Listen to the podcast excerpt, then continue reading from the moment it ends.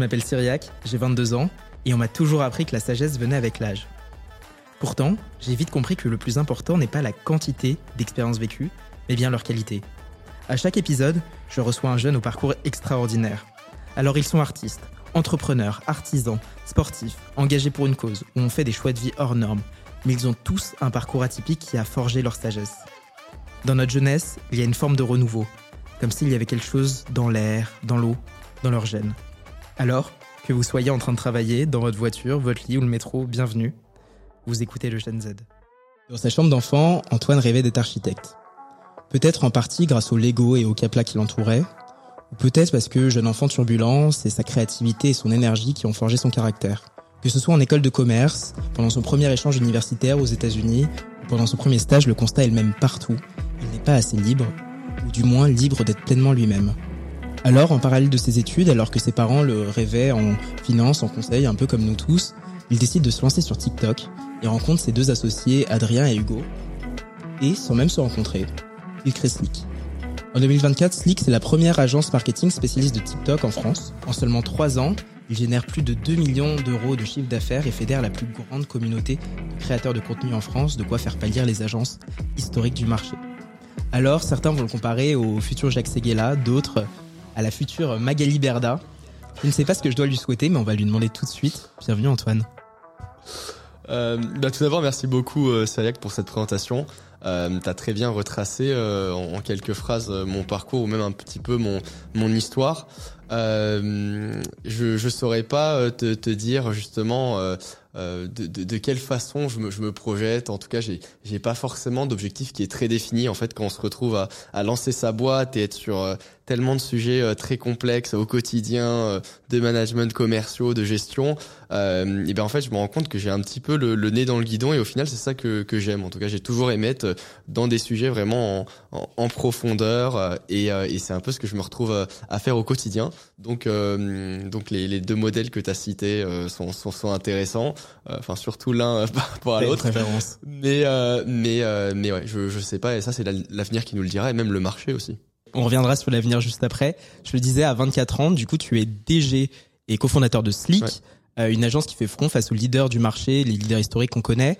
Euh, Peut-être pour retracer et pour comprendre comment on se retrouve à la tête d'un tel succès, euh, tu le caractérises comme tu veux, aussi jeune. Ouais. Ça s'est vraiment fait euh, pas par pas. Moi, à la, fin de ma troisième année en, école de commerce, euh, je sais que j'ai pas forcément envie de travailler euh, en, tant que salarié parce que j'aime avoir des projets créatifs et je sais que si je veux avoir des projets créatifs et les gérer moi-même, bah, il faut que ça me rapporte de l'argent. Donc, en quelque sorte, il faut que j'ai une activité entrepreneuriale. Et donc, j'essaye de me lancer en freelance, je fais quelques missions, j'essaye de lancer des boîtes. Ça fonctionne pas très bien. Et en fait, en tentant des choses, je me retrouve à tenter TikTok. Comme beaucoup de personnes à ce moment-là, c'est le réseau en vogue, je dirais, euh, chez les jeunes, mais qui est pas encore exploité par les marques. Et donc, on se retrouve à avoir un parfait timing parce que je commence à créer du contenu. J'ai 100 euh, 000 abonnés en deux mois.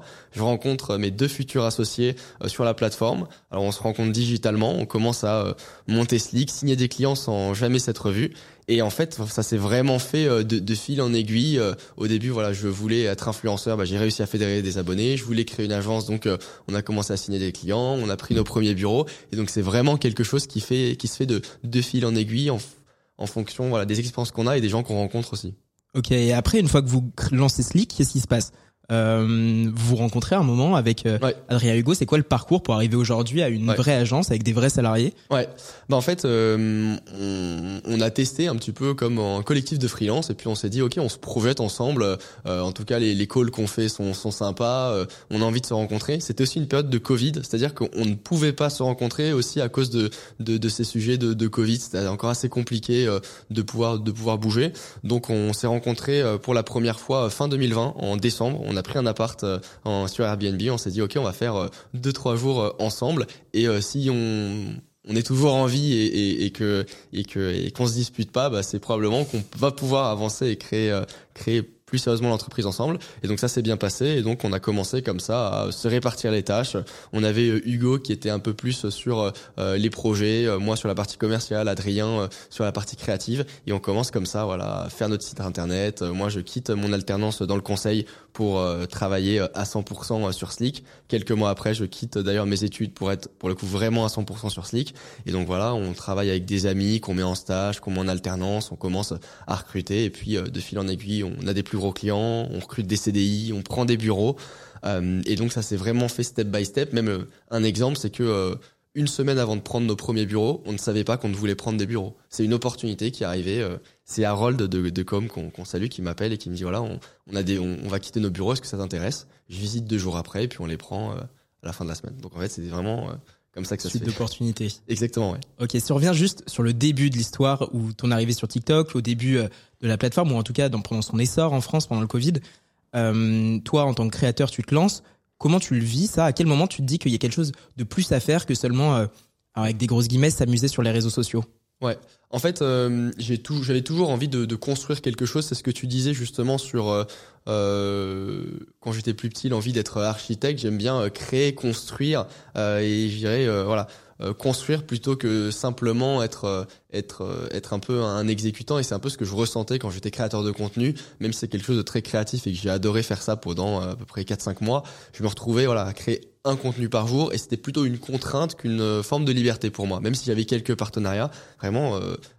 7 euh, jours sur 7, je devais créer du contenu et ça me prenait, ça me prenait beaucoup de temps. Et donc en fait, avec mes associés, on a eu euh, ce même constat, c'était qu'on se voyait plus voilà construire une entreprise, développer une activité, euh, avoir aussi un peu plus de complexité en échangeant avec des acteurs, en devant recruter des personnes. C'est en fait c'est ce type de euh, de difficultés, de challenge qu'on voulait avoir, plutôt que les challenges que vont avoir un créateur de contenu qui est la, la discipline au quotidien, se réinventer. voilà, on, a en fait, je pense que chacun doit choisir un peu les difficultés qu'il veut. Et nous, on avait choisi la voie d'entrepreneur qui est aussi euh, très, très complexe, très difficile. Ma question pour toi, une fois qu'on a dit tout ça, et comme sur toutes les plateformes, comme sur tous les succès, une fois après le boom du succès, on commence à se poser la question, euh, les questions d'éthique, les questions de responsabilité. On a les mêmes questions qui se posent sur TikTok. Toi, tu en as un, expert aujourd'hui. Est-ce que TikTok c'est vraiment abrutissant? Est-ce qu'il n'y a pas trop de contenu? Est-ce que euh, est-ce que c'est quelque chose de bon pour la société aujourd'hui? Tu fais très bien d'aborder ce sujet parce que euh, on avait on discutait dans les commentaires justement sur LinkedIn qui euh, qui, qui, soulignait que TikTok était euh, soi-disant abrutissant. Euh, en fait, il y a plusieurs points de vue qu'on peut avoir. Euh, déjà, le premier, c'est au niveau de l'algorithme. L'algorithme de TikTok, euh, en fait, est, il s'en fiche en fait que ce soit abrutissant ou pas. Ce qu'il veut, c'est que on passe le plus d'attention sur TikTok, selon des mécanismes psychologiques, dans sa construction. Il veut vraiment qu'on passe le plus de temps sur TikTok et du coup que ça génère des résultats, euh, des revenus publicitaires pour euh, pour TikTok et euh, pour les annonceurs. Donc en fait, c'est vraiment construit de cette façon-là. Donc on va dire que il n'y a pas cette fonction d'être abrutissant, en tout cas dans le code de TikTok. Je dirais que c'est plutôt l'humain qui en fait va passer plus de temps sur ce type de ce sur du contenu qui va être, on va dire, de, de plus faible qualité, ou en tout cas, on, on se fait euh, rapidement avoir par, par une accroche ou par du contenu un peu humoristique, plutôt que par une dissertation sur Kant, euh, forcément, parce que voilà, l'humain est un petit peu fait de cette façon-là. Donc, euh, dans sa construction, TikTok est pas forcément abrutissant. Maintenant, je trouve que le point qui est très intéressant, c'est qu'on regarde l'algorithme de TikTok, donc Douyin en Chine, et en fait, on se rend compte que c'est pas du tout le même contenu. Donc après la question c'est est-ce que c'est parce que euh, les Chinois euh, euh, sont programmés Qu'est-ce qu'on voit en Chine? On, voit du contenu ultra éducatif. Alors il y en a beaucoup euh, en France et c'est pour ça que pour toute personne qui utilise TikTok en France, ça se base sur euh, nos préférences. Donc moi si j'aime les voitures et euh, la finance et la mode, j'aurai du contenu là-dessus. Si j'aime les trucs un peu débiles, j'aurai du contenu là-dessus. Donc c'est pour ça que déjà on peut pas faire de généralité. Mais si on va en Chine, on se rend compte qu'on a vraiment quasi exclusivement du contenu éducatif sur l'art, sur la culture, des, des problèmes mathématiques. Enfin voilà vraiment un réseau éducatif. Donc est-ce que c'est les Chinois qui ont vraiment un intérêt euh, pour ce type de contenu ou est-ce que c'est l'algorithme qui là va en effet euh, complètement couper les contenus qui sont de l'ordre humoristique ou qui sont euh, je pense de ce qu'on peut dire abrutissants? Ça c'est aussi un point qui est assez assez curieux donc à vous qui nous écoutez ou nous regardez si vous avez l'impression que TikTok est abrutissant, c'est de votre faute ou de votre responsabilité. Une fois qu'on a dit ça, on est là pour parler de jeunesse. Le public de TikTok est un public relativement jeune. Les publics que tu cibles euh, sont relativement jeunes. Et donc, dans chez Slick, euh, votre équipe est relativement jeune. Qu'est-ce que c'est au quotidien d'être à la tête d'une équipe qui Ouais. euh, a moins de, de 26 ans? Ouais, bah c'est très rare. La moyenne d'âge, on est aux, alentours de, de 24 ans. Bah en fait, on n'a pas forcément raisonné comme ça. Moi, quand j'ai monté Slick, euh, donc j'avais euh, 21 ans, et en fait, j'avais eu aucune expérience en tant que salarié. J'avais jamais vraiment, enfin, j'avais pas fréquenté non plus de personnes à côté de moi qui étaient salariés, si ce n'est mes parents ou des amis de mes parents. Donc en fait, j'avais pas forcément, euh, euh, je, voyais pas la valeur que pouvait avoir quelqu'un de 27, 28 ans qui a euh, 4 ans de CDI euh, euh, dans les pattes. Donc euh, c'est pour ça qu'on s'est entouré des gens qui avaient autour de nous, des gens en qui on faisait confiance, des gens euh, euh, dont on reconnaissait euh, l'expertise sur TikTok parce qu'ils l'utilisaient. Donc ça s'est vraiment fait de façon pragmatique. Voilà, mes amis euh, ou euh, des, des proches euh, euh, de mon âge en école de commerce, des, des copains d'assaut, euh, euh, voilà, étaient motivés, étaient chauds. Donc on s'est entouré de, de ces personnes-là au tout début. Et ensuite, progressivement, on s'est on s'est rendu compte ah bah tiens, il y a des gens qui en fait ont fait trois ans euh, chez euh, chez Publicis dans des grosses agences, sont en CDI depuis assez longtemps et peuvent vraiment apporter aussi quelque chose euh, chez Slick. Et donc c'est pour ça que depuis peu, enfin je dirais depuis un an, on commence à s'orienter vers des profils plus seniors parce qu'en fait on se rend compte que l'expertise de TikTok déjà elle se démocratise et qu'en fait nous en tant qu'agence, ce qui va nous différencier c'est l'expertise qu'on est capable d'avoir, le professionnalisme qu'on est capable d'avoir. Et c'est vrai qu'il y a pas mal de très grosses agences qui forment super bien, euh, super bien euh, des, des, des consultants ou des chefs de projet. Mais une fois que tu es jeune, euh, là on a dit, donc tu es jeune, tu as une équipe de jeunes pour toi. Est-ce que c'est un frein? Est-ce que c'est un moteur? Ouais. Ou plutôt, qu'est-ce qui est un frein dans cette histoire et qu'est-ce qui est un moteur? Je pense que c'est vraiment les deux. C'est à la fois un frein parce que euh, je me rends compte que dans les métiers de la prestation de service, et je pense que tu as, dû remarquer ça, euh, ce qui va vraiment primer, c'est pas forcément les hard skills, mais c'est beaucoup les soft skills. Tu vois, en tant que consultant, c'est comment tu te comportes face aux clients. euh, Enfin, euh, il y a plein de, de, de, de, notions euh, interpersonnelles qui sont ultra importantes à maîtriser. Et même chez des individus très talentueux et qui sont jeunes, et même moi j'ai eu ça, et ben on n'a pas forcément, on peut être très technique, mais on n'a peut-être pas forcément tous ces codes. Donc en fait, c'est à la fois une force parce que euh, nous, quand on a recruté des profils plus jeunes, ils sont vraiment très experts de TikTok. Ils ont même un point de vue qui est très frais parce qu'ils n'ont pas été, euh, je dirais, euh, ils n'ont pas été euh, modifiés euh, par des, structures plus grosses, plus bureaucratiques. Donc ils ont vraiment une vision très fraîche de, de la com et de TikTok. Mais parfois, il y a certaines compétences interpersonnelles ou de soft skills qui vont manquer et qui là mettent du temps à avoir. C'est-à-dire que c'est vraiment une question de temps. Il faut avoir été face à un client pendant plusieurs années pour réussir à développer ça. Donc c'est à la fois un avantage et c'est aussi un inconvénient. Et d'où l'importance de savoir s'entourer. Ça veut dire quoi pour toi savoir s'entourer à la fois personnellement, professionnellement? Bah vraiment, si euh, je dois résumer le le enfin le, le, le développement de l'entreprise et même mon développement, c'est vraiment euh, les, les rencontres, les rencontres, les rencontres qu'on fait, euh, que ce soit dans la vie personnelle ou dans la vie professionnelle. Euh, je, je le vois avec la rencontre de mes associés. J'aurais pu euh, et qui d'ailleurs sont, sont devenus des amis. J'aurais pu voilà ne pas forcément euh, trop leur parler ou les voir comme des compétiteurs. À l'époque, on était créateurs de contenu, on était compétiteurs. On était sur le même marché de euh, créateurs de contenu éducatif. Et pourtant, voilà, on a créé un groupe WhatsApp, on a échangé, on s'est rencontrés, on a eu des idées ensemble. Je pense à ça aussi avec des employés ou des personnes qui euh, qui, qui ont travaillé avec nous pendant très longtemps, euh, ou euh, à des advisors, euh, à toutes les personnes qui nous entourent. C'est vraiment à chaque fois des rencontres euh, qui se font souvent jamais par une offre d'emploi ou quelque chose de très formalisé en fait. C'est vraiment des opportunités, des gens qu'on rencontre, même dans le cadre d'un voyage. Et en fait, on se dit bah tiens, on peut, on va pouvoir travailler ensemble, on va pouvoir faire des choses ensemble. Et donc, euh, je trouve que c'est un point qui est euh, ultra important. Et tout. donc, je fais toujours très attention aux personnes que je rencontre dans le cadre professionnel ou, pers- ou personnel, parce qu'en fait, il peut y avoir énormément d'opportunités, de choses à faire et faire un bout de chemin ensemble. Tu parlais à l'instant, vous étiez créateur de contenu. Ouais. Aujourd'hui, vous créez pour d'autres. Vous, vous, vous, vous ne vous mettez plus en scène, Ouais. mais euh, vous continuez à créer. D'où l'importance de la créativité. C'est aussi ça qui Ouais. vous distingue chez vos clients, pour vos collaborateurs aussi, cette liberté euh, que vous avez. C'est quoi pour toi la force que, que les jeunes peuvent avoir dans ce process de créativité que tu retrouves à moins chez un public plus âgé ou en tout cas euh, pour parler aux utilisateurs de la plateforme sur laquelle euh, vous travaillez aujourd'hui? Ouais. Euh, pour répondre à ta question, je dirais que euh, je vois de plus en plus de jeunes créer du contenu vraiment. Euh, nous, alors, donc, comme tu as dit, on a arrêté de créer du contenu sur TikTok. On a toujours une activité de créateur de contenu. Je pense aux événements qu'on organise euh, tous les, euh, enfin, tous les trimestres. On fait des très gros événements avec des créateurs de contenu. Donc, c'est de la création de contenu. C'est des projets qui sont pas forcément avec un but financier, mais c'est pour fédérer les créateurs de contenu et même nous-mêmes, voilà, pouvoir en parler. On crée aussi du contenu sur LinkedIn et justement, je vois de plus en plus de jeunes euh, se tourner vers la création de contenu parce que déjà de un c'est un moyen d'expression qui est très puissant et ça nous permet justement de pouvoir euh, exprimer euh, notre personnalité dans un monde qui, ou même dans un monde professionnel qui nous permet pas forcément et c'est surtout un moyen de s'ouvrir vers de l'entrepreneuriat en fait il euh, y a plein de jeunes qui commencent à créer du contenu sur LinkedIn, sur Instagram. Il n'y a pas forcément d'entreprise, de business derrière, mais on fédère une communauté. Puis ensuite, peut-être que cette communauté, on peut euh, commencer euh, à lui à mettre en avant des, des produits ou on peut développer son propre produit. Il y a plein de choses à faire. Donc je pense que c'est une très très très belle porte vers une forme d'indépendance ou alors une forme de création d'entreprise. Antoine, pour continuer, je te propose une citation. C'est l'incertitude qui nous charme. Tout devient merveilleux dans la brume.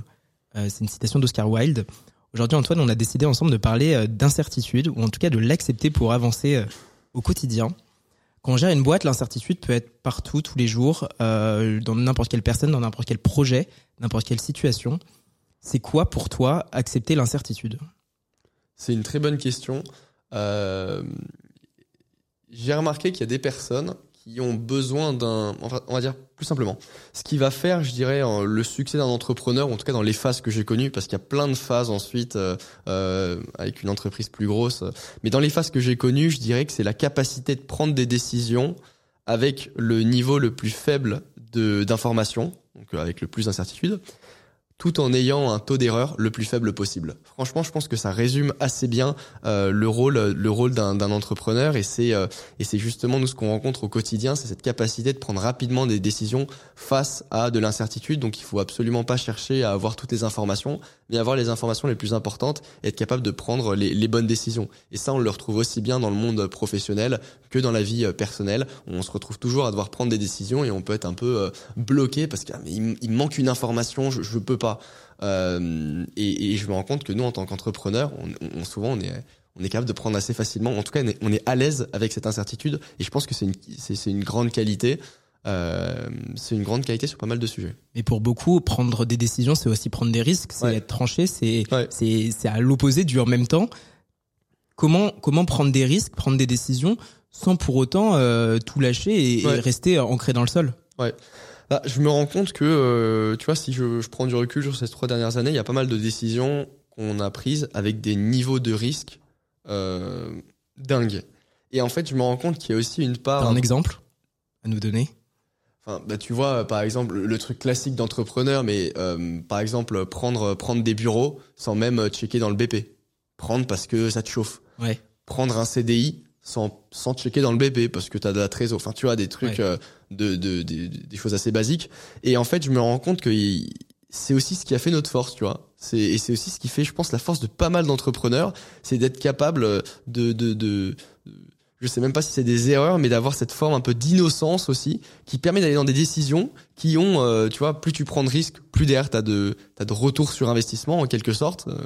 Et, et en fait, c'est ce qui permet parfois d'avoir des très très grosses croissances en se basant sur des, des choses où n'importe quel entrepreneur aguerri dirait mais là tu vas, tu fais faux pas. Et en fait, c'est ça qui débloque plein de choses qui ne sont pas exploitées et qui te permet d'aller euh, très très vite. Donc pour toi, prendre des risques, c'est à la fois accepter l'incertitude, c'est aussi oser. Est-ce que pour toi, dans ta vision des choses, être jeune, ça aide à prendre ses risques, ça aide à oser, ça aide à accepter l'incertitude. Carrément, parce qu'en fait, tu as un niveau de responsabilité qui est quand même beaucoup plus faible que les personnes qui sont plus âgées. Il y a des personnes qui ont euh, de la dette parce qu'ils ont acheté un appart. Il y a des gens qui ont euh, une femme. Il y a des gens qui ont des enfants. Il y a des gens qui ont des problèmes de santé, etc quand tu es jeune, tu te retrouves euh, la plupart du temps à avoir une bonne partie de ces sujets qui sont pas sous ta responsabilité ou qui n'existent pas encore. Donc en fait, ça te permet de pouvoir te responsabiliser parfois à un niveau beaucoup plus supérieur ou en tout cas accepter du risque. Tu vois, c'est comme quand tu investis, plus tu es jeune, plus tu peux prendre du risque versus quelqu'un de 70 ans qui doit euh, justement réfléchir plutôt euh, à, la transition. donc, donc voilà, c'est forcément de ce point de vue-là, que ce soit économique au niveau des responsabilités, on peut accepter beaucoup plus de risques on a parlé beaucoup de d'économie, de, en tout cas de prendre des risques financiers, des risques de gestion. Il y a le risque humain aussi, parce que accepter l'incertitude, c'est accepter l'autre. toi, quel est, est-ce que tu as un exemple en tête d'un moment où accepter l'incertitude, ça devient trop dur parce que dépend, ça ne dépend plus de toi, ça ne dépend plus de l'environnement, ça ne dépend plus de ta, performance, ça dépend vraiment de, de l'aléa humain euh, d'une autre personne? Bah, en fait, c'est que, euh, c'est que euh, ce qu'on va dire souvent aux jeunes entrepreneurs, c'est il faut passer à l'action, il faut passer à l'action, il faut passer à l'action. Et ça, c'est ce qui fait 80% du succès d'un entrepreneur quand il débute. Et dans la phase où on est, c'est l'inverse c'est il faut réfléchir, il faut réfléchir, il faut réfléchir, et ensuite il faut passer à l'action. Mais c'est justement cette réflexion et la précision qu'on va avoir dans la réflexion qui va être euh, la plus différenciante parce que à, notre niveau où on a euh, plus de je d'aisance financière, euh, plus de marge de manœuvre, passer à l'action n'est plus du tout un élément différenciant. Et donc c'est à, c'est à ce moment-là où en fait on se rend compte qu'il y a plein d'éléments d'incertitude, de risque qu'il faut justement considérer, créer des modèles, réfléchir, discuter parce qu'en fait ma responsabilité c'est plus celle de Antoine dans sa chambre 21 ans c'est Antoine, 10 salariés, euh, des alternants, les bureaux, tous les clients, tous les fournisseurs. Et là, forcément, c'est euh, une façon de raisonner qui est très très différente de, euh, du freelance, de l'indépendant ou du entrepreneur. C'est ça, c'est accepter l'incertitude qui fait un bon entrepreneur. Quel est le conseil pour toi, si tu en avais un, pour l'ancienne génération qui nous voit, nous jeunes, nous jeunes en tout cas, avec ce côté moins, moins se poser de questions finalement. Accepter l'incertitude, c'est aussi avancer et, continuer. Qu'est-ce que tu dirais à la nouvelle, l'ancienne génération, pardon, euh, pour nous comprendre, pour comprendre qu'en fait, on n'a pas les mêmes barrières qu'eux, on n'a pas les mêmes envies et donc on continue à avancer?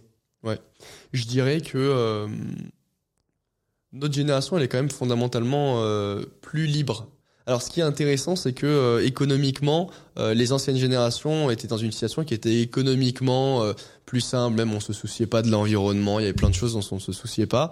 Alors que nous, on a quand même un stress ambiant avec ça. Et pourtant, on a plus de liberté parce qu'on peut créer du contenu, parce qu'on peut créer son entreprise, parce que si notre CDI nous plaît pas, bah, on peut faire un an de pause, on fait un tour du monde. Et puis en fait, on peut aller, comme mon ancien associé, faire du surf à Bali et créer sa vie là-bas sans avoir forcément trop besoin de ressources financières ou de, de tu vois. Donc en fait, euh, on a cette forme de liberté qui fait que euh, le l'ancienne génération euh, euh, est un peu ce ce truc de euh, de modèle de vie où en fait il faut avoir un CDI, avoir une voiture, avoir un chien, etc. Notre génération, elle l'a pas du tout. Elle a très peu de barrières en fait. On, on, on, peut se connecter tellement rapidement à plein de types de lifestyle. on peut apprendre plein de choses à faire en ligne. C'est vraiment cette cette liberté que qu'on a qui est assez difficile à, à comprendre euh, pour l'ancienne génération qui voilà était d'une autre époque. Antoine, je te propose de passer à un dernier sujet. Souvent, incertitude rime avec euh, stress. Ok. Comment le gérer ce stress dans l'incertitude? Comment l'accepter? Parce que l'accepter, c'est c'est pas seulement se dire que euh, ça fait partie de la vie, c'est aussi euh, accepter les conséquences et ça peut être le stress. Et donc c'est plus facile à dire qu'à faire de dire j'accepte l'incertitude et j'avance. Ouais. Comment comment le gérer au quotidien? Parce que on a tous une forme de stress qui nous anime, ça peut se matérialiser de plein de manières différentes. C'est quoi ton ressenti là-dessus? C'est une très bonne question et j'en discutais justement avec mes associés. Euh, en tout cas, moi personnellement, j'ai l'impression que euh, je suis pas forcément trop impacté euh, au niveau du, du, stress. Je pense que euh, au bout d'un temps, on s'habitue. Tu vois, au bout d'un temps, on s'habitue. Ça fait quand même trois ans. On est passé par énormément d'étapes et des étapes évidemment qui sont très difficiles. Et en fait, au bout, d'un moment, on, on, accepte. Tu vois, ça fait partie de notre métier. Tu vois, c'est comme quelqu'un qui crache du feu. Et ouais, mais le, le feu c'est chaud et à la fin, ouais, mais ta peau en fait elle durcit.